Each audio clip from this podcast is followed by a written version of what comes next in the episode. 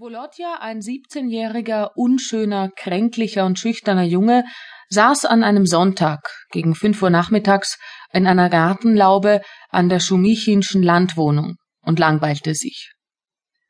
Seine wenig lustigen Gedanken bewegten sich in drei Richtungen. Erstens hatte er morgen Montag ein Examen in der Mathematik. Er wusste, dass ihm, wenn er die schriftliche Aufgabe nicht machen würde, die Relegation bevorstand da er in der sechsten Klasse schon einmal sitzen geblieben war und drei ein Viertel als Jahresnote in der Algebra hatte. Zweitens bereitete der Aufenthalt bei den Schumichins, der reichen Familie mit Prätensionen auf Aristokratismus, unaufhörliche Schmerzen seinem Ehrgeize. Ihm schien es, dass Frau Schumichin und ihre Nichten ihn und seine Mutter als arme Verwandte und Schmarotzer ansahen, dass sie seine Mama wenig achteten und über sie lachten.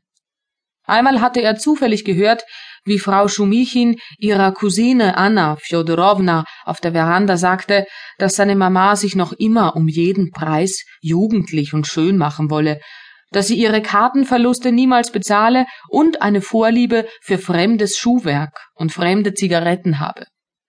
Volodja flehte seine Mutter tagtäglich an, die Schumichins nicht mehr zu besuchen.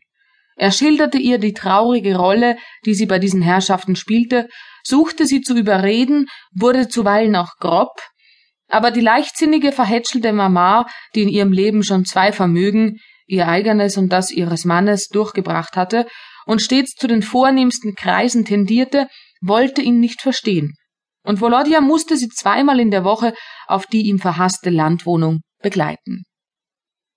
Drittens konnte sich der junge Mann für keinen Augenblick von einem sonderbaren, unangenehmen Gefühl befreien, das ihm vollkommen neu war. Ihm kam es vor, dass er in die Cousine der Schumichins, Anna Fjodorowna, die bei ihnen als Gast weilte, verliebt sei. Es war eine lebhafte, immer zum Lachen aufgelegte, etwas laute Dame von etwa dreißig Jahren, gesund, kräftig, rosig, mit rundlichen Schultern, rundem, vollem Kinn und ständigem Lächeln auf den feinen Lippen. Sie war weder hübsch noch jung. Volodja wusste das ganz genau, aber er hatte nicht die Kraft, an sie nicht zu denken und sie nicht anzugaffen, wenn sie beim Crockett-Spiel ihre rundlichen Schultern zuckte und den glatten Rücken bewegte oder wenn sie nach dem langen Lachen und Herumrennen sich in einen Sessel fallen ließ, die Augen schloss, schwer atmete und so tat, als ob er etwas den Busen beengte und den Atem nehme. Sie war verheiratet.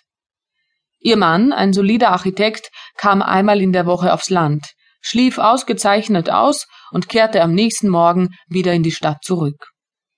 Das seltsame Gefühl hatte bei Volodja damit begonnen, dass er plötzlich einen grundlosen Hass gegen diesen Architekten spürte und sich jedes Mal freute, wenn er abreiste. Und auch jetzt, als er in einer Laube saß und an das bevorstehende Examen und an seine Mama, über die sich alle lustig machten, dachte, fühlte er ein mächtiges Verlangen, Njuta, so nannten die Schumichins Anna Fjodorowna, zu sehen, ihr Lachen und das Rascheln ihres Kleides zu